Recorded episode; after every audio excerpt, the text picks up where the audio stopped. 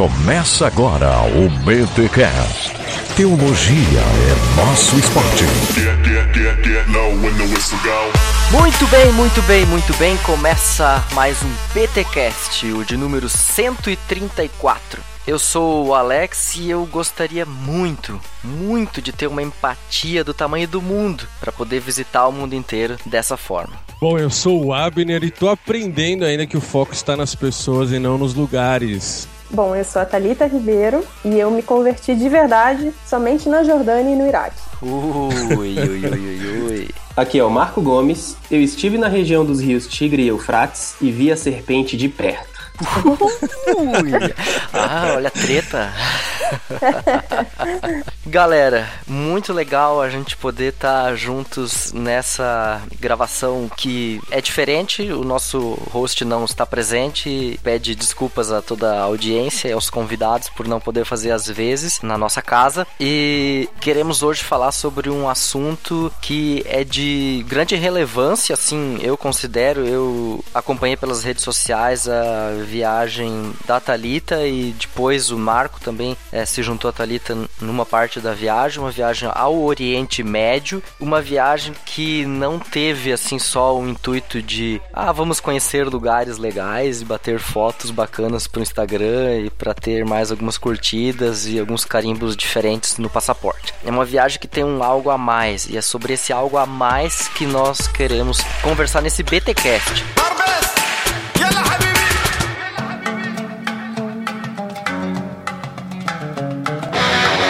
Galera, hoje no BTcast nós tivemos convidados especiais. Eu e o Abner conversamos com Talita Ribeiro e Marco Gomes a respeito de um projeto onde a Talita foi protagonista, um projeto que fala de turismo de empatia. Bom, que significa isso, você vai poder ouvir logo mais. Hoje não tem lá grandes coisas de recados paroquiais, já que é um BTcast fora da curva, né? Um BTcast, o BTcast normal volta no dia 19 e a gente só queria deixar aquele abraço, né, Abner? Feliz ano novo pra galera. Sim, sim. Feliz ano novo, galera, e é o ano que eu tô junto com vocês de fato, assim, né, fazendo parte da equipe. Verdade. Espero que seja bem produtivo para todo mundo, para você que ouve a gente. É, com certeza. O, com o podcast que o nome ainda será revelado pelo Espírito Santo.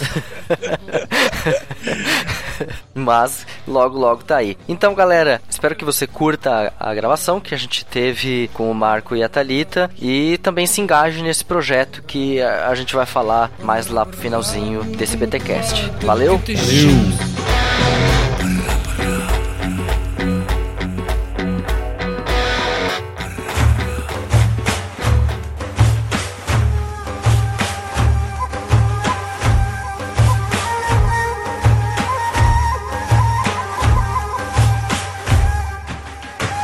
eu já vou dizendo que BTcast sobre turismo, o que, que tem isso a ver, né? Gente, a Thalita está escrevendo, ou já escreveu, não sei exatamente, um livro sobre turismo de empatia, que a gente vai falar depois sobre ele também. E eu fiquei pensando é, sobre essa palavra empatia, porque para mim era uma palavra que vem muito no aconselhamento pastoral. Eu lembro quando eu, fiz o meu curso de aconselhamento pastoral, o, o livro do Albert Friesen, esse era o autor. Esse autor dizia que a postura de um conselheiro cristão era de empatia para com o seu aconselhado, de forma que a gente deveria buscar se colocar na situação do outro para compreender o que se passa com ele e poder ajudá-lo de uma forma mais efetiva. É, não é sendo dogmático, não é sendo aquele que é, saca rolhas, dizia esse autor, querendo já resolver os problemas do mundo de uma vez só, mas se colocando no lugar. E aí quando eu vi esse título, eu pensei, puxa, turismo de empatia. Eu nunca pensei nisso. Hoje mesmo fiz um passeio, fotos, lugares bacanas, família junto, um cafezinho, tudo muito legal. Mas e as pessoas que vivem lá nesse lugar? E as situações que acontecem ali? Eu não me envolvi com isso, então não foi um turismo de empatia. Eu não me envolvi com o local onde eu fui, eu apenas olhei as coisas. É sobre isso que a gente quer falar e especificamente o Oriente Médio, fé cristã no Oriente Médio, igreja no Oriente Médio, perseguições, Estado Islâmico e tudo mais que vem nesse pacote.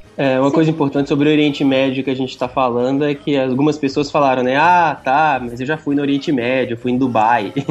e a gente está falando aqui é da Jordânia e do Iraque, é outro... É outro Oriente Médio. Outro tipo, é isso aí. É, exatamente. Israel também não está contando, né? Viagem para Jerusalém, é, digamos assim... A gente já foi, é incrível, excelente, maravilhoso, mas não tem absolutamente nada a ver com o que a gente viu na, no Iraque e o que ela viu na Jordânia. Exatamente, né? Ainda dizer Kurdistão é um lugar assim especial do Iraque, não é qualquer lugar, né? É um estado autônomo, né? Uhum. Que está dentro de um país, mas que tem o seu próprio governo, as suas próprias leis. Uh, então é, é, um lugar um pouquinho diferente. Mas retomando o porquê um tema desse uh, no podcast, é importante ressaltar que eu fiquei com missionários, né? Uhum. E que isso foi essencial para essa viagem dar certo. Quer dizer, eu voltar para cá conseguindo conversar com vocês, uh, eu voltar com esperança e não destruída por tudo que eu ouvi, por tudo que eu vi. Desde o princípio você pensou essa viagem com de uma perspectiva cristã? Uh, sim e não, não diretamente. O que me motivou a ir para o Oriente Médio é porque eu queria saber mais sobre as mulheres que estão se levantando contra todo tipo de opressão. Eu, como considero Jesus Cristo um cara feminista no sentido de igualdade entre os sexos, claro. que não gosta de ver gente oprimida, eu acredito que isso assim é uma é viagem que leva a parte de religião em conta, mas não era assim diretamente. Eu não, não pensei no primeiro momento em ficar com missionários. Uhum. Em visitar projetos que empoderassem mulheres nos países que eu tinha interesse em conhecer. Eu comecei pesquisando sobre o Iraque, sobre essa região do Kurdistão, porque especificamente lá as mulheres têm muito mais liberdade do que em outros países do Oriente Médio. Por exemplo, elas podem ir para a linha de frente para combater o Estado Islâmico. Elas estão na linha de frente hoje combatendo. Em algumas regiões da Síria, né, a região onde tem o Kurdistão na Síria, elas têm os mesmos direitos uh, no quesito de poder. Se tem um homem que é uma liderança local, tem que ter uma mulher que tenha o mesmo poder que ele no mesmo local. Isso na Síria, não no Iraque, que é onde eu visitei. Mas no Iraque já tem, uh, no Kurdistão, leis para proteger mulheres contra crimes de honra, que são muito comuns. Inclusive em países que a gente considera mais modernos, entre aspas, né? Na Arábia Saudita, no Líbano, ainda são muito comuns. E na lei, nessa região do Kurdistão, esses crimes são condenáveis só que na prática, muitas vezes, como o judiciário ainda está linkado com questão tribal e tal, questões religiosas, a lei não é cumprida. Então as mulheres se levantam e fazem organizações para exigir que a lei seja cumprida. Esse foi o meu primeiro impulso. Eu preciso conhecer as mulheres desse lugar, eu quero conhecer e quero aprender com elas. Só que para isso, como eu ia sozinha, eu ia fazer toda essa viagem sozinha, eu precisava ter contatos locais, porque hum, é muito arriscado. Uhum, com certeza. E aí eu pedi ajuda para as pessoas da minha igreja. Falei, olha, conhecem alguém que está nessa região? E por sorte, assim, eles conheciam um missionário que estava lá exatamente onde eu queria conhecer, assim, no Kurdistão iraquiano. Olha aí. Brasileiro. Grande desafio, né? Sim, aí quando eles falaram, eu fiquei animadíssima, escrevi e tal, comecei a me corresponder. Comecei a me corresponder com um missionário na Jordânia também. E esse missionário tinha um projeto muito legal, que inclusive tem um pouquinho a ver com o empoderamento da mulher, que eles têm um centro comunitário onde eles dão aulas de costura para mulheres, profissionalizar, mulheres refugiadas, né? Uhum. E aí eu decidi que eu também ia pra Jordânia para conhecer esse projeto com refugiados iraquianos e sírios. Depois eu iria pro Líbano, conhecer um projeto que não tinha nada a ver com igreja, mas que também era para cuidar de mulheres marginalizadas. Uhum. Eu acabei não indo por conta de um atentado que rolou do ISIS em Beirute, dois dias antes de eu embarcar, e foi uma escolha acertada. E depois eu fui para o Iraque, né? Onde eu fiquei também conhecendo campos de refugiados e outros projetos. Top para tu. Que fofinho. Thalita Marco, eu. A gente falou no começo sobre empatia e a gente pensa que não é uma palavrinha mágica que a gente simplesmente, da noite pro dia, diz: olha, eu sou empático, agora eu entendo tudo, tá? A gente vê como uma construção. Eu queria que vocês me falassem um, uma coisa, assim. A gente tem boa parte dessa construção sendo feita pela mídia de forma é, muito pequena, assim, ou apenas mostrando um lado e não outro. Tô falando de matérias como o Fantástico faz sobre refugiados e por aí. Essa matéria que teve mais recentemente, no caso da nossa nossa gravação aqui ontem, mas sei lá. Sim, quando, sim. quando for sair a matéria do. Dia 27 de dezembro. É, a matéria do 27 de dezembro sobre refugiados foi do Fantástico, foi especialmente terrível. Terrível! Sim, com sim. muitos erros, muitas mentiras, enfim. Com base nisso que eu pergunto assim, como é que a gente constrói esse pensamento de não se guiar apenas por uma. Não, eu não tô falando só pela Globo, não é nem essa questão assim. É, é como eu treino esse meu olhar. É isso que eu queria que você, é, vocês nos ajudassem, assim. Ah, Pra quem tá ouvindo mesmo, né? Eu quero entender um pouco mais. Como é que se treina esse olhar? É, o que eu fiz antes da viagem foi. Eu tive seis meses para me preparar antes de embarcar, até que eu embarquei. Foi ler muito sobre a história dos lugares que eu tava indo visitar, sabe? É, inclusive, teve um livro de vocês que eu li, que foi O Caminho Religioso na Primavera Árabe Síria. Foi muito legal, não é jabá. Do Gessner, né? Isso, eu gostei muito. É, eu li alguns livros com visões bem diferentes, né? É, eu li um que particularmente eu não gostei muito, mas que era interessante analisar, que chama Erige, sobre a necessidade da, de uma reforma no islamismo. E então eu comecei a pesquisar para entender, afinal, quem são os muçulmanos, sabe? Ou o que aconteceu nessa região para dar esse nó que deu hoje na Síria, por exemplo. Ah, de onde surge o Estado Islâmico? O Estado Islâmico não brota do chão. O Estado Islâmico Uhum. é, tem uma história por trás dele. Brota dos Estados Unidos, né? E, e da Arábia Saudita. e da Arábia né? Saudita, bem dito. A gente tem que lembrar sempre. Então eu, eu fui começando a, a pesquisar mais coisa. Você tem que se aprofundar. Se você for ler só a matéria que tá saindo no jornal, cara, você vai achar que a Alemanha tá recebendo refugiados de braços abertos. E não tá. Vamos, vamos É, lá. Que foi o que o Fantástico Que foi- disse. né? é, a Alemanha tá o recebendo Fantástico projetos disse passados. É, isso foi há meio ano atrás, né? Agora a situação já é bem outra. É, n- não dá pra se basear nisso. Se você quiser entender, você vai ter que pesquisar um pouquinho, ler um pouquinho mais, né? Procurar outras fontes. Ver quem foi pra lá, porque eu acho isso importante. Gente que faz nada contra, porque os jornais hoje não têm dinheiro pra mandar as pessoas pro front, também é bem perigoso, né? Pra esses países. Uhum. Mas tentar buscar fotógrafos, ah, documentaristas que foram até lá. Porque uma coisa é você ler sobre a criança morrendo por conta de bombardeio. Outra coisa é você saber o nome dessas crianças, sabe? É você brincar com essas crianças e saber que elas podem ser alvo. E isso muda completamente a sua perspectiva. Isso, isso faz você se posicionar. Não conheço ninguém que tenha ido, o conhecido não se posicione hoje. Então, tem pessoas bem bacanas. Tem o Gabriel Chaim, que faz documentários legais, inclusive para Globo News, enfim, para grandes veículos de comunicação. Procurar gente que foi, que viu e que não tá recebendo notícia oficial da, da OTAN, sabe? Uhum, uhum, com certeza. Essa é a minha primeira sugestão. E tentar ler as histórias não como, ah, 17 pessoas morreram naquele lugar. As 17 pessoas tinham um sonho, sabe? Milhões de pessoas estão fugindo, indo pra Europa. Milhões de pessoas já estão na Jordânia, sabe? Então eu quero saber a história dessas milhões de pessoas que já estão na Jordânia, que estão há, sei lá, 3, 4 anos até. Isso é até uma outra perspectiva de história que tem se aberto muito. É, Ivan Mizanzuki fala muito disso no Projeto Humanos, desse enfoque diferenciado de não mais a história como números, dados e fatos, mas como história de pessoas, né? É- é- Essa é uma abordagem muito bacana que tem surgido na historiografia da atualidade e que nos faz ver a história como história de indivíduos e o que eu posso aprender com isso. Tof para tu. Que fofinho. Uma das primeiras histórias de refugiado que eu ouvi quando eu cheguei na Jordânia foi de um dentista iraquiano que está trabalhando nesse projeto com refugiados que eu fui conhecer, de, dos missionários cristãos. Ele morava em Mossul, que é uma cidade ao norte do Iraque que está ocupada hoje pelo Estado Islâmico. E lá ele era professor universitário e estava aplicando para fazer, enfim, pós, mestrado, não lembro qual que era, enfim. Mas para estudar em Londres, já estava com um processo bem, bem adiantado.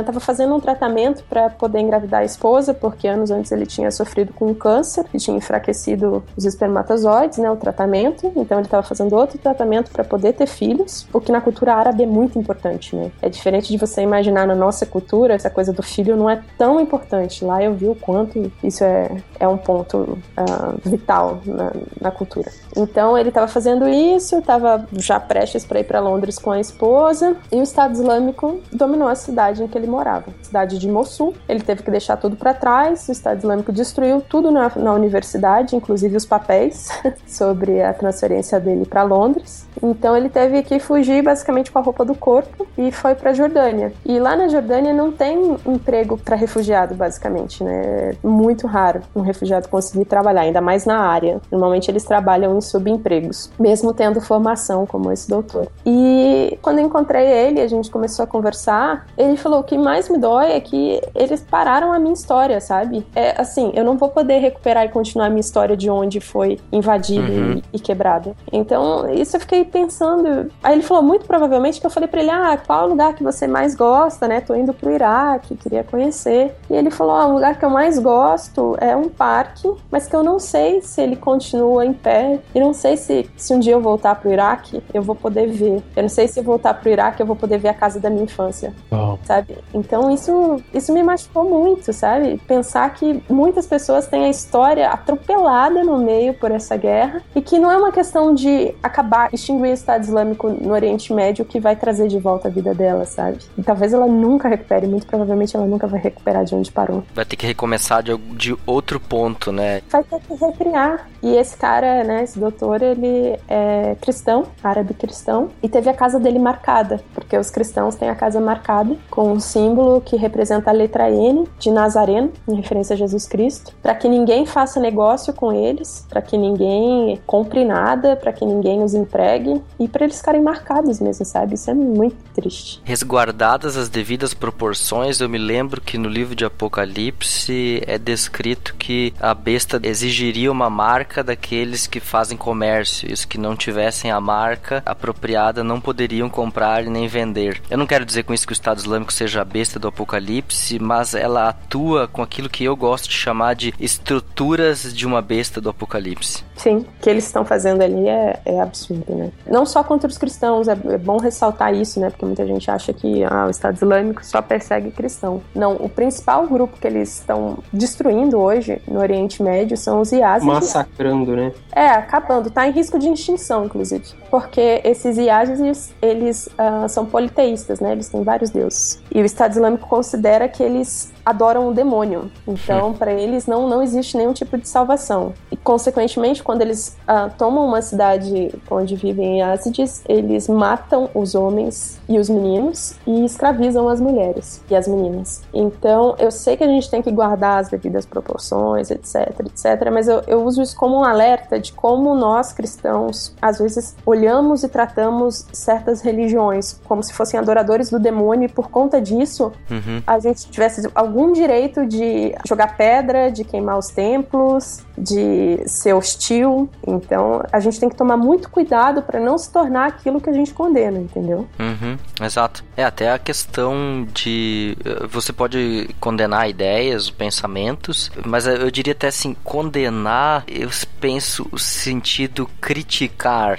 né? Porque condenar eu já acho uma palavra uh, assim dura. Eu condeno o Estado Islâmico, mas eu não posso condenar o, Islã, o islamismo. Não. Eu condeno o absurdo, mas talvez a, a um pensamento que eu, como o, o islamismo é um pensamento religioso diferente do meu, eu teria críticas, mas não condenações. Eu acho que essa questão da forma da linguagem que a gente escolhe, ela pode transmitir ódio junto consigo. E aí a gente tem que tomar o cuidado de, no modo como a gente se expressa, buscar ser assertivo, crítico quando é necessário, mas eu, eu não gosto muito de botar as pessoas no inferno. Eu não gosto porque eu acho que não é minha tarefa.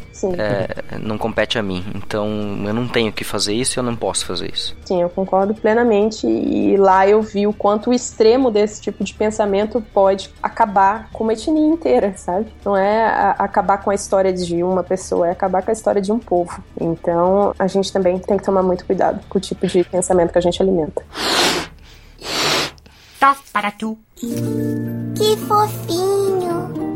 Thalita, você citou há pouco que não são só as crianças daquele lugar, elas têm nome, né? E eu queria, assim, eu, te, eu acompanhei, eu, obviamente, os, as suas postagens que você fez durante a viagem, e eu queria que você falasse um pouco pra gente sobre o seu apego com as crianças, assim, porque, óbvio, tem o olhar sobre as mulheres e tudo mais, mas também tem esse seu, eu não sei se eu posso chamar de apego, eu queria que você me falasse, porque essa aproximação, eu não sei se te, é, eu acho que em uma reportagem, uma entrevista que você fez, você fala um pouco sobre isso também, né? E eu queria saber de que forma isso te toca ou, ou de que forma você foi surpreendida por essas crianças que agora têm nome, né? Sim, sim. Basicamente elas mudaram o rumo da minha, da minha viagem. Eu deixei de ter o foco só em mulheres porque elas, elas foram demais. Quando eu tava na Jordânia, eu servia como tradutora porque tinha uma, uma enfermeira brasileira comigo que não falava inglês. Uhum. Então a gente ia visitar a casa de refugiados, cristãos, muçulmanos, enfim, independente da, da religião, pra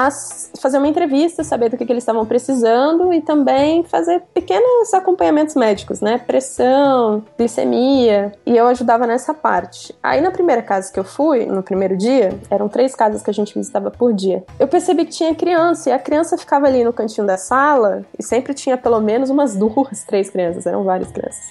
Ficava no cantinho da sala e não tinha o que fazer. Ela ficava lá olhando e ficava super curiosa. Quando era menina, era especialmente curiosa, porque porque provavelmente ela não podia estar ali, ela estava sendo ousada. Então, e eu falei para a enfermeira, eu falei: "Nossa, eu queria poder fazer alguma coisa com essas crianças, porque elas ficam ouvindo papo chato do adulto sobre os problemas, né? Ou contando sobre a história, chato no sentido de que eles já conhecem essa história, sabe? Eles já ouviram algumas vezes os pais contando. Então a enfermeira falou: "Olha, uma boa ideia é bexiga. A gente pode comprar bexiga, um chocolate, talvez um doce". Eu falei: "Putz, ótimo, vamos fazer isso". Aí naquele dia mesmo, sei lá, indo para segunda, terceira casa, eu já pedi pro pessoal local. Falei, pô, me leva num supermercado, em alguma coisa que eu possa comprar bexiga e doce para as crianças. E aí, através da bexiga, eu fui me aproximando muito delas, porque era fácil, né? Enchia, elas vinham, brincavam, aí a gente ficava falando na nossa língua, meio português, meio árabe. Eu não falo árabe, então era uma misturada louca. E uma casa em especial, que também foi logo nos primeiros dias, me marcou muito, que era uma menininha de uns 4, 5 anos. Ela tava atrás da porta, assim,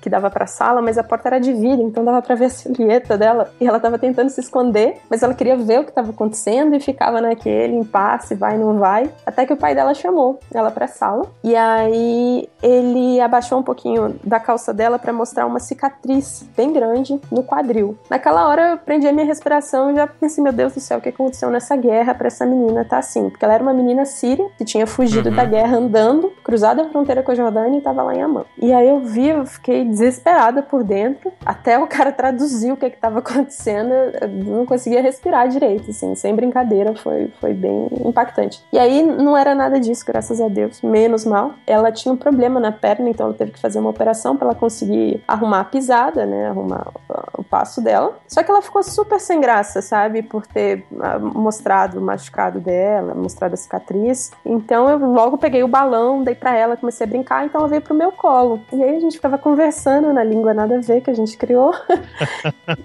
e eu tenho uma tatuagem no pulso em hebraico. Então, como a questão árabe e Israel não é muito boa, eu sempre cobria com um esparadrapo. Às vezes eu colocava uma pulseira por cima, às vezes não. Nesse dia eu tava só com um esparadrapo. E ela perguntou se era um machucado. Ela ficou muito preocupada, assim. Na hora que ela viu, ela veio perguntando se era um machucado. Eu tive que mentir, né? Falei que era, que eu não ia explicar o que, é que tava rolando. Eu falei, é, era um machucado. E ela ficou o tempo todo querendo que eu entendesse entendesse que ia ficar tudo bem. Ela fazia carinho, olhava, tipo, falava uma coisa que devia ser: Oi, tá tudo bem, fica tranquila, vai passar. E eu fiquei pensando, cara, essa menina, ela veio andando da Síria, ela viu coisas que eu espero nunca ver na minha vida. Ela já passou por cirurgias muito tensas para acertar o passo e ela tá preocupada com um machucado que nem existe, sabe? No meu pulso. Eu que tô aqui por opção, que posso ir embora a qualquer momento. E essa menina tá preocupada comigo. E, e ali, depois fui conversar com um pastor que tá me aconselhando depois que eu voltei da viagem. Aí ele falou: você percebe que Deus está no outro, né? Sempre, que ele pode falar através de outras pessoas, e ele fala através de outras pessoas com você. Ali era o cuidado de Deus, assim. Eu, eu vi na menina essa coisa do, do cuidado, sabe? E, e aquilo marcou muito, muito, muito, muito, muito o meu olhar, o meu jeito de, de entender as coisas, sabe? E o meu respeito com aquelas crianças e o meu amor com elas. Foi impressionante. Tof para tu. Que fofinho. Falando um pouco aí, vocês perguntaram sobre empatia e tal. É, na verdade, é importante deixar, sei lá, definir já e deixar claro por que, que eu fui pro Iraque depois. A Thalita até vai contar a timeline da viagem e tal, mas o importante é: ela foi pra Jordânia primeiro, ficou na Jordânia umas duas semanas e depois eu encontrei ela no Iraque. A gente foi juntos pro Iraque, eu encontrei ela na Turquia no aeroporto e a gente foi juntos pro Iraque. Mas é, eu fui pro Iraque porque acabei de olhar aqui, até fui olhar a referência bíblica exata. Em Efésios 5,25 está escrito: Maridos, cada um de vós amai vossa esposa, assim como Cristo amou a igreja e sacrificou-se por ela. Então, eu fui por causa da Thalita, eu não iria normalmente. olha aí, Eu olha não aí.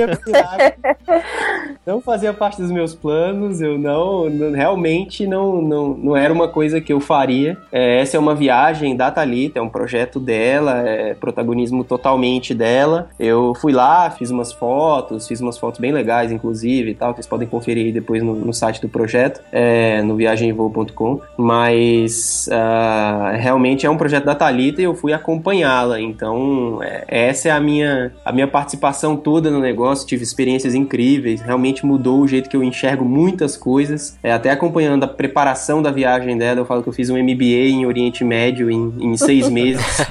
tanto que a gente conversou sobre o lugar e de tanto que eu aprendi sobre a geopolítica local e tal. Coisas que eu jamais imaginava, tipo o que é o Kurdistão e o povo curdo e etc. Que eu sabia que existiam, mas, mas não conhecia os detalhes e, e tal. É, mas é realmente, eu fui pra acompanhá-la. É até engraçado pensar um pouco nesse lance. Eu andei pensando um pouco no lance da religião e do relacionamento com Deus, porque eu saí da Dinamarca, eu tava na Dinamarca, passei uns 10 dias lá também, é, Dinamarca e Suécia, e saí direto, fiz uma escala na Turquia, mas nem saí do aeroporto e fui direto pro Iraque. Num dia eu tava na Dinamarca, à noite, no mesmo dia eu tava no, no Iraque. E é engraçado pensar assim, porque a relação das pessoas com religião é muito diferente, né? Eu, eu até andei pensando como que o, é, realmente é o sofrimento e o perrengue que faz a gente se, se agarrar a Deus quando tá tudo bem, tipo na Dinamarca. É, o nível de, de religiosidade é muito mais baixo e, e o nível de, de confiança do povo no, no afterlife, assim, no, no mundo melhor e etc., é, é muito menor. É, a bonança ali econômica, social e a perfeição do, da organização social do lugar faz com que as pessoas meio que se afastem de Deus, aparentemente pelo menos. E quando você vê o perrengue da galera no, no Iraque e as dificuldades todas e tal, a gente percebe assim que as pessoas realmente se, se conectam muito mais com Deus e com o sagrado e com o, o espiritual e tal. Foi, foi interessante perceber essas coisas, essa, essa mudança entre dois lugares tão diferentes, já que pra mim foi um choque, né? Sair da Dinamarca e ir pro Iraque não é uma coisa que todo mundo faz, inclusive poucas pessoas devem ter feito isso no mundo, mas é, foi, foi interessante perceber esse tipo de coisa. E uma outra coisa que eu achei interessante também, quando a gente tava no, no Iraque, a gente tava no bairro cristão lá, que eles têm um bairro cristão em- no- na cidade que a gente tava em Erbil, e a gente foi para um culto. E esse culto tinha um pregador lá, americano e tal, conversando. E foi interessante também perceber a diferença das pregações, de muitas das pregações que a gente ouve aqui no Brasil, da mensagem generalizada do evangélico brasileiro médio, das, das grandes denominações aí, que o evangélico brasileiro médio costuma ouvir, do que a gente ouviu lá. Porque aqui, as pregações, muitas delas, e o, a linha geral de discurso é uma linha mais Deus vai te dar a vitória, você pode, você é capaz, é, Deus tem um, um galardão separado pra você, se ajoelha e ora que tudo vai dar certo e, e a vida vai, vai ser boa e tudo vai melhorar, e, enfim, um, um discurso de vitória, né? É, inclusive de vitória na terra, dependendo do tipo de denominação que você vai. Ah, você vai ganhar dinheiro, você vai, você vai conseguir respeito, você vai conseguir um emprego melhor, toda essa coisa que a gente vê por aí. E não tô falando que isso é errado ou certo de jeito nenhum, mas é interessante notar que lá a pregação foi um negócio completamente diferente. A pregação lá era uma pregação de Paulo, se não me engano, a Timóteo, Era. é, falando que, olha, meus dias estão acabando, vem já pra cá, porque os dias estão no fim, eu, tô, eu vou morrer. E a pregação lá foi, foi basicamente isso, assim, você vai morrer, é, o seu tempo tá acabando, se entrega agora, faz o que você tem que fazer agora, porque você pode não acordar de manhã, porque as- o, o tempo tá chegando, porque traga as minhas, os meus livros de couro lá, as minhas, as minhas escrituras que são importantes para estudar e tal. Então foi interessante perceber essa diferença também de, de pregação, né? A pregação aqui completamente, digamos, materialista, não completamente, mas em muitos casos materialista e, e de, de vitória e de, de um certo tipo de esperança terrena, digamos assim. E lá não, lá é um discurso de seu tempo tá acabando, cara, você vai morrer. Porque é o que acontece, né? É o que acontece com as pessoas lá, com, com cristão, com Yazid, com, com muçulmano, com quem quer que seja. É a morte. Então os caras enxergam a morte todo dia e, e é o que se fala lá, olha, você vai morrer, então prepare-se, esteja preparado, aceite isso etc. Eu achei muito interessante ver essa diferença de mensagens.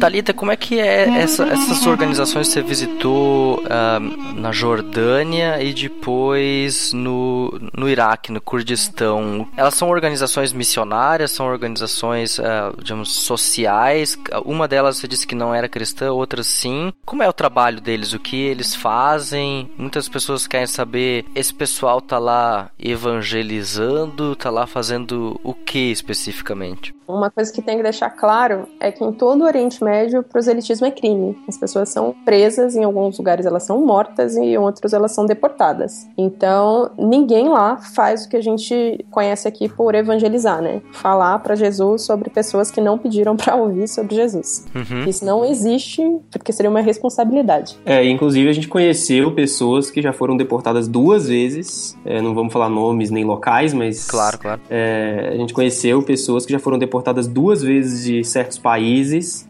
Países pode até dizer, foi deportada acho que do Egito e de Israel, inclusive até em Israel, isso é. O cara viajou é. pra, pra Europa, sei lá, pra qualquer lugar para passar uma semana. Quando voltou, tinham descoberto que ele estava fazendo proselitismo, que ele era missionário e tinha acusação de proselitismo, e ele não pôde ir para casa. No aeroporto, foi pra salinha e da salinha teve que ir embora para qualquer outro lugar. Tipo, não foi em casa pegar outras, o resto das coisas, entendeu? O apartamento ficou por lá e etc. E isso duas vezes, então é uma situação bem, bem chata e que pode acontecer. E ainda bem que eram países um pouco mais civilizados que só deportam, né? Que a pena é, é deportar e não prender ou, matar, torturar, enfim. É, então a gente às vezes tem essa impressão, ah, missionário vai lá para entregar a Bíblia, para, sei lá, enfiar a goela abaixo a palavra de Deus. Não é assim. Pelo menos os projetos que eu conheci não atuam assim, eles são muito responsáveis, não, não fazem esse tipo de coisa. E então eles ajudam muitos cristãos, recebem, né? Tem uma igreja onde fazem cultos, onde fazem estudos bíblicos para ajudar esses cristãos, não só os cristãos refugiados que estão chegando, mas também os cristãos das cidades onde eles estão agora, é, mas eles têm projetos sociais. Então, por exemplo, na Jordânia tem um centro comunitário onde mulheres recebem aulas de costura, onde crianças têm creche. Aí tem também a dentista e médico ou enfermeiro para dar assistência básica gratuita. Eles distribuem alimentos, distribuem móveis, distribuem roupas para as famílias de refugiados,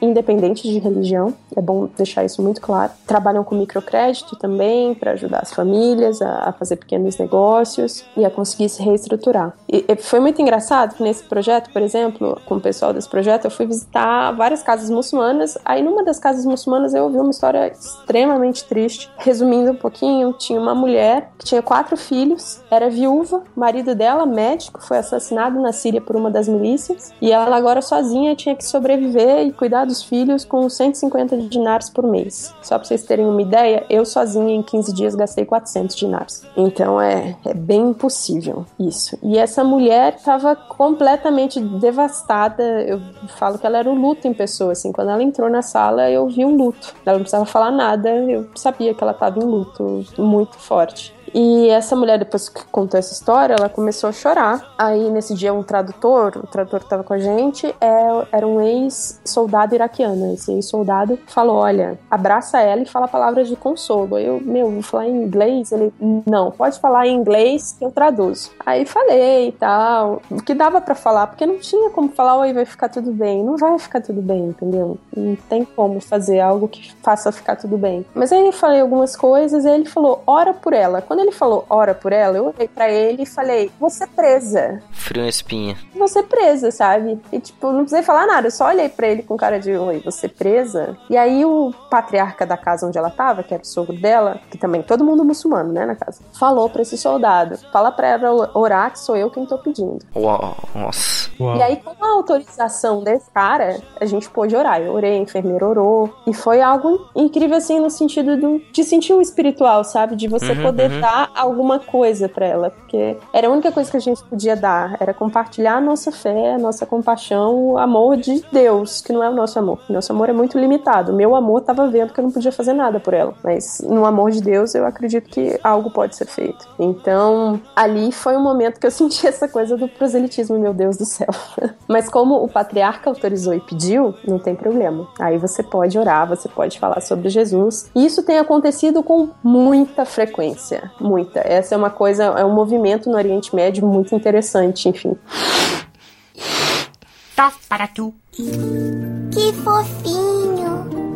A gente visitou outra casa também, tinha uma mulher super bem-humorada, muçulmana, hum, assim, muito, muito de bem com a vida. E ela, no meio da conversa, falou para um dos, dos caras locais, né, um dos árabes, falou: Olha, eu li aquele livro que vocês me deram quando eu fui lá no, no, no posto médico, só que eu não tô entendendo algumas partes, eu queria ter com quem conversar. Olha aí, E o livro era a Bíblia. olha aí. Ela tava lendo o livro que ela pegou no dia que ela foi no médico, que ela queria alguma coisa pra ler, porque, né, eles vão sem nada pra lá. E ela queria alguém pra conversar sobre a Bíblia, sabe? Isso eu achei fantástico. Então eu acho isso, assim, o melhor jeito de evangelizar, sabe? Você sendo instrumento de Deus, você sendo instrumento do amor de Deus, que as pessoas sintam algo especial em você. Você não precisa ficar reiterando um milhão de vezes com palavras, porque nas suas ações, nos seus atos, elas veem algo especial, elas veem algo que elas querem se aproximar. Isso é incrível, né? Que é, é um evangelismo que não brota do discurso, é um evangelismo que brota da ação. É você tá Sim. agindo porque você tem uma convicção cristã, uma convicção do que Jesus fez por ti, uma experiência tua, e as pessoas veem isso e perguntam, tá, mas por quê? Sim, É, é isso que é, que é o legal, sabe? Porque as pessoas estão olhando pra ti e vendo, eu quero um pouco disso que você tem pra me dar. Isso é muito legal. E que não é uma coisa material. Eu tenho outro exemplo. é, um dia que eu tava decepcionada com a igreja. Um dia que eu tava muito triste, porque tinham acontecido várias coisas de coisas que eu detesto em igreja. Machismo, fofoca, ego. Coisas que tem em toda igreja. Eu nunca conheci uma igreja que não tivesse um pouco disso, né? Não que seja o que reina. Mas aí eu tava um pouco decepcionada, falando, nossa, o que, que eu tô fazendo aqui, meu Deus do céu? E aí eu passei o dia meio bodeada, fechada comigo mesma. E à noite tinha um evento, um grande evento com refugiados. Eram iraquianos. Então era tipo um culto,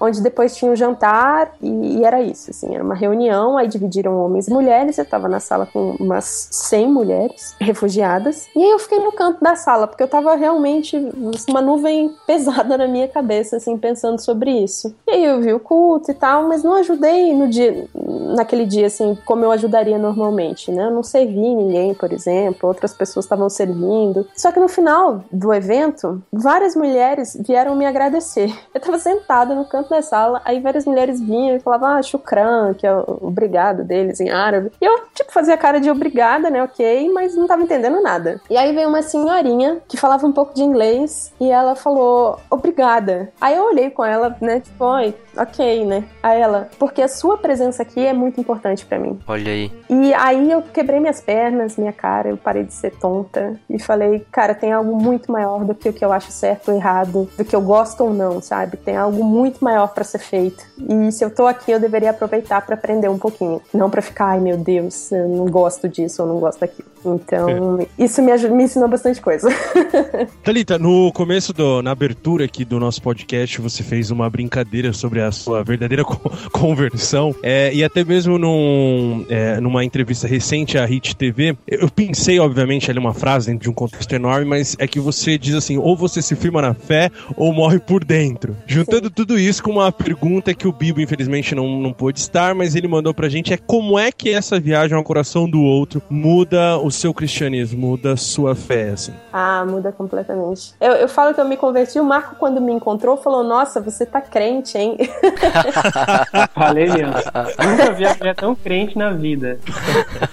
Porque eu acho que ou você assume a soberania de Deus em cima da sua vida, enfim, do mundo, ou você vai ficar se questionando coisas que você não vai ter resposta, sabe? Que não, não tem como você conseguir uma resposta. Você não tem como justificar a, a morte de tantas crianças, não só crianças, de tantas pessoas no Oriente Médio, tanto sofrimento, de um jeito racional, razoável. Não tem. Uhum. Não tem, não tem. E, e também você não vai se iludir que, ah, eu lá ou eu voltando, criando um projeto, eu vou salvar o mundo, eu vou fazer que isso pare. Não vou fazer. Na verdade, o que eu posso fazer é mínimo perante a, a tudo que está acontecendo. Então, é quase insignificante, mas eu posso ajudar a estancar a dor de algumas pessoas por um momento, por um dia, por uma hora que seja brincando com um balão, dando um chocolate, eu posso ser sal e luz, sabe? Na, na vida de alguém. Não porque eu sou protagonista nessa história, mas porque eu tô do lado de quem eu considero protagonista, que no caso é Jesus Cristo. Então, uh, depois dessa viagem, eu percebi que, ok, eu posso ter o protagonismo na minha história, mas é mais importante que eu reconheça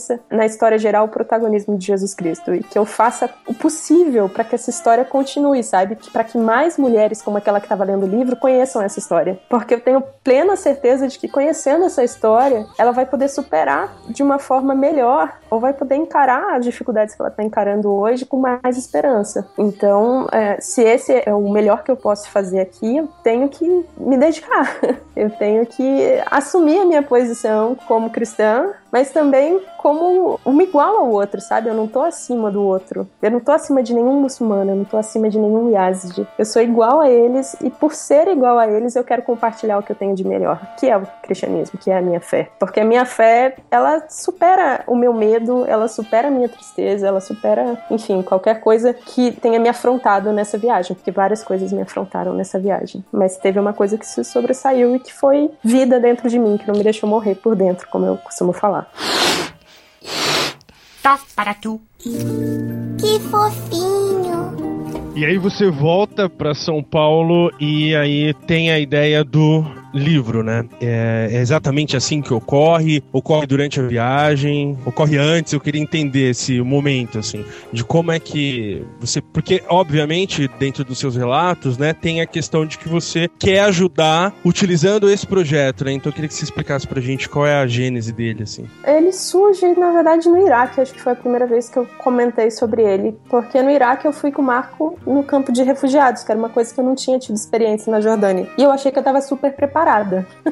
Falei, não, já conheço a história dos refugiados, já conheço os refugiados, imagina! E eu não tava nem um pouco preparada. É, quando a gente chegou no primeiro, eram 25 mil, né, Marco, que viviam naquele primeiro? Isso, isso, era mais de 20 mil, entre 20 e 25 mil refugiados e Ázide no primeiro campo que a gente foi. E era um campo, quer dizer, barraca, pessoas vivendo em barracas brancas da ONU. E eram 25 mil pessoas, muitas das quais crianças, em condições muito precárias. Elas tinham basicamente a barraca, uns colchonetes fininhos e cobertores. Era isso que elas tinham. E quando eu vi tudo aquilo e pensei que dali algumas semanas ia começar a nevar naquele lugar, porque neva, né, no Oriente Médio, ao contrário do que boa parte das pessoas pensa, neva, o inverno é muito rigoroso. Eu entrei em, choque por dentro, assim, meu Deus do céu, sabe? Como vai ser isso? Essas pessoas vão morrer de frio, essas pessoas vão morrer de fome. E não é que vão morrer, quem sabe, elas vão morrer, porque não tem como, numa situação daquela, a pessoa resistir. Pessoas mais velhas, por exemplo, crianças pequenas. Caramba. Então, aquilo me deixou muito, muito chocada. E eu pensei, como eu faço, né? Tipo, sei lá, vou doar todo o dinheiro que eu tenho na poupança, vou fazer o quê?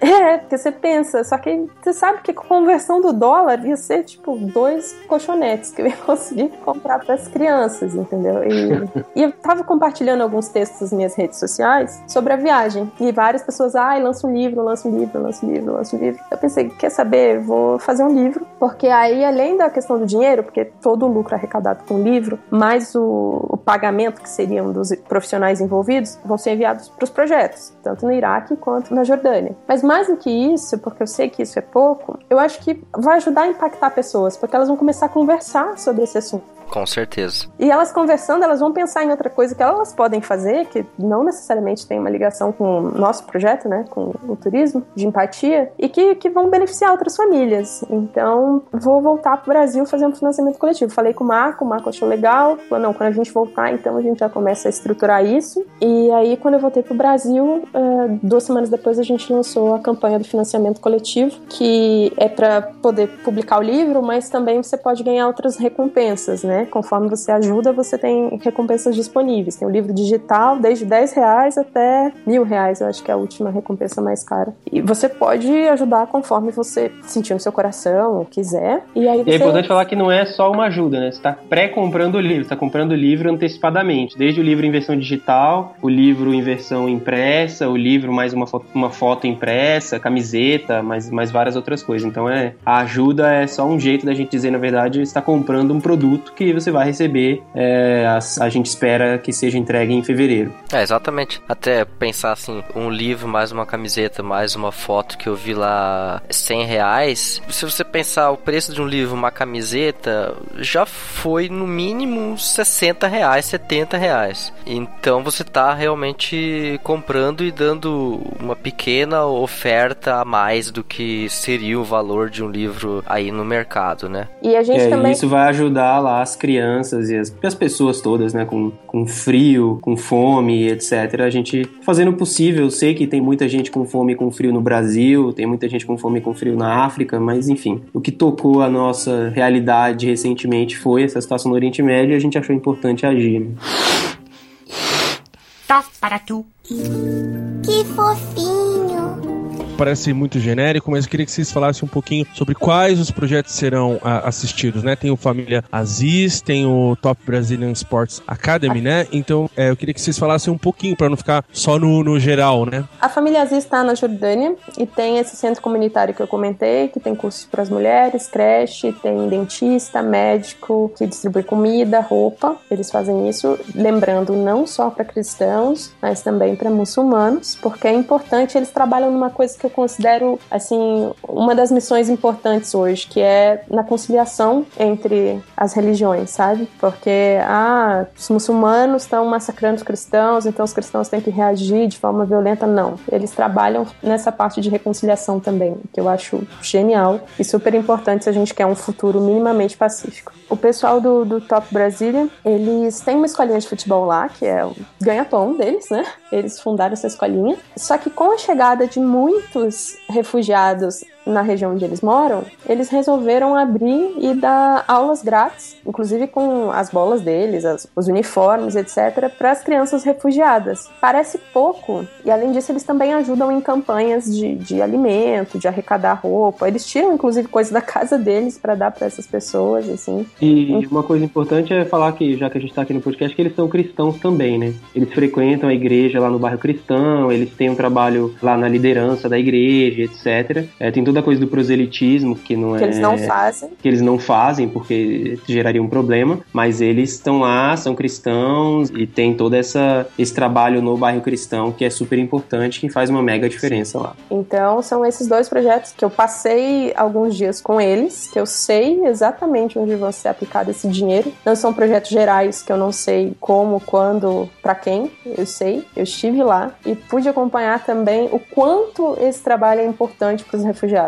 o quanto faz diferença no dia a dia deles, sabe? Você não tem coragem, ou coragem assim, né? Não quer se arriscar, não no sentido de, de covardia, mas você não quer se arriscar indo para esses lugares, você não tem como, sei lá, mandar dinheiro para lá, quer ajudar de uma forma, tá aí um jeito. Quer conhecer um pouquinho mais antes de embarcar numa viagem, tem vontade, mas não sabe como é. é o livro vai ter as crônicas de viagem que eu escrevi enquanto eu estava nesses locais, mas tem também dicas mais turísticas, porque eu também também conheci Petra, por exemplo, conheci Jirachi, Mar Morto, e vou ter um passo a passo de como você monta uma viagem de empatia, porque diferente de uma viagem de turismo normal, você tem que tomar alguns cuidados e você tem que se preparar alguns meses antes, porque você tem que ler sobre o local, você tem que ver, por exemplo, eu fiz um intensivo de inglês que foi essencial para minha viagem, você tem que estar tá falando muito bem alguma língua que seja uh, utilizada no, no, local. Então vai, vai, ter tudo isso explicadinho que você pode se preparar ou não. Não tô falando que é para você Iraque, ok? Você que tá me ouvindo, eu não estou falando. Pode ir pra Coreia do Norte. para você ir para Iraque. Eu estou falando para você pensar na sua próxima viagem e talvez combinar de visitar um projeto social, de visitar uh, uma periferia do local onde você vive, ou a periferia da sua cidade, se você nunca foi lá. Você pode se surpreender, você pode aprender muita coisa importante. Então é, é basicamente isso.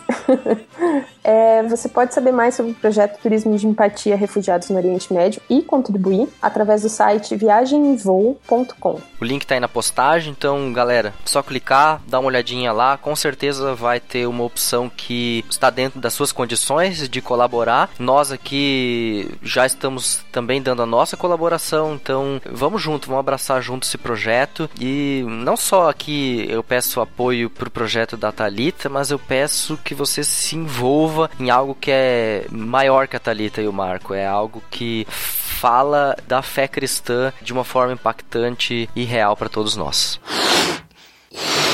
Top para tu. Que fofinho.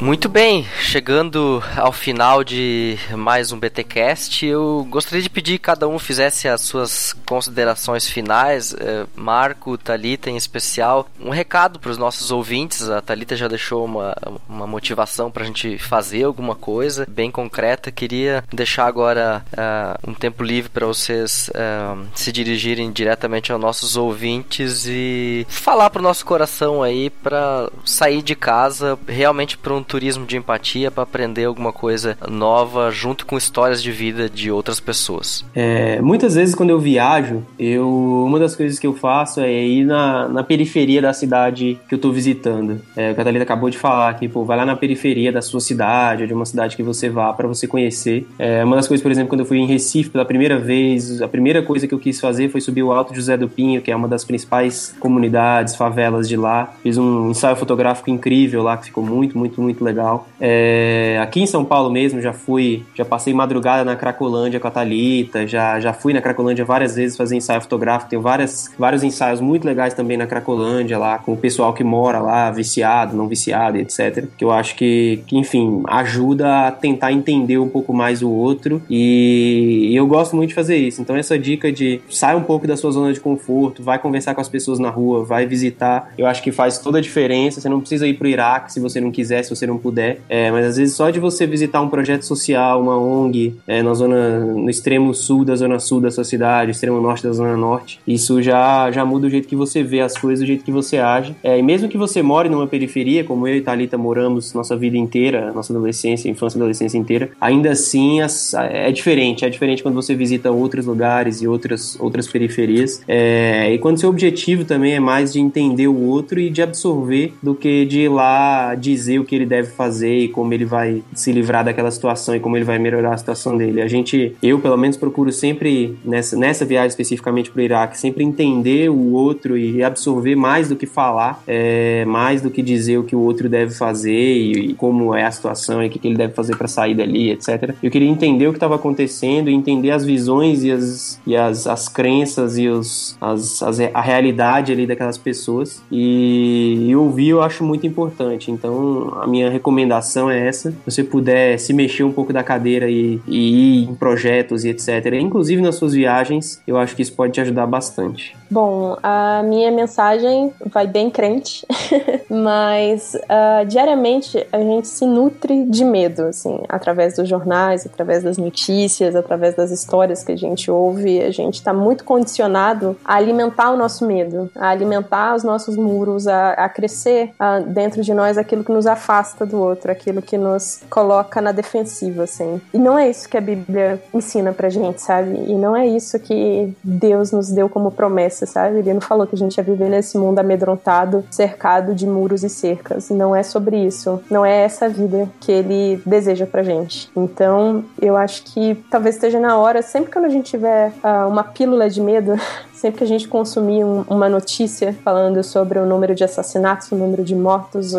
o jeito bizarro com que o Estado Islâmico está tratando os cristãos, eu acho que uma boa forma de equilibrar isso, se não combater, é você buscando uma orientação na Bíblia. Tem várias partes em que Deus fala sobre coragem e falam sobre não necessariamente uma coragem kamikaze, né, que você vai para morrer, mas uma coragem que te torna mais prudente. Eu vou ler o Timóteo, que me acompanhou muito nessa viagem, eu ouvi diversas pregações com Timóteo. Segundo Timóteo 1, 7, fala sobre, pois o Espírito que Deus nos deu não nos torna medrosos, pelo contrário, o Espírito nos enche de poder e de amor e nos torna prudentes. Então é essa mensagem que eu quero deixar para você. Não é uma questão de ser uma pessoa irresponsável ou uma pessoa que não tem amor à própria vida a ponto de se colocar num lugar de risco junto com o outro, mas de ser uma pessoa corajosa. Corajosa no sentido bíblico da palavra, sabe? Corajosa não pela minha força, mas por aquele que eu sei que tá em mim, que tá ao meu redor e que cuida de mim. Então é isso que eu desejo para vocês em 2016, aproveitando que, né, vai, vai ser um programa de ano novo. eu desejo muita coragem para ser aquilo que Deus escolheu para você, para você não ter medo de ser aquilo que Deus escolheu para você. Ai, cara, eu só espero mesmo que esse podcast e essa conversa que a gente teve aqui ajude a gente a entender um, enxergar talvez um ângulo a mais aí nessa história toda. É isso que eu espero e contribuam com esse projeto do qual eu sou entusiasta.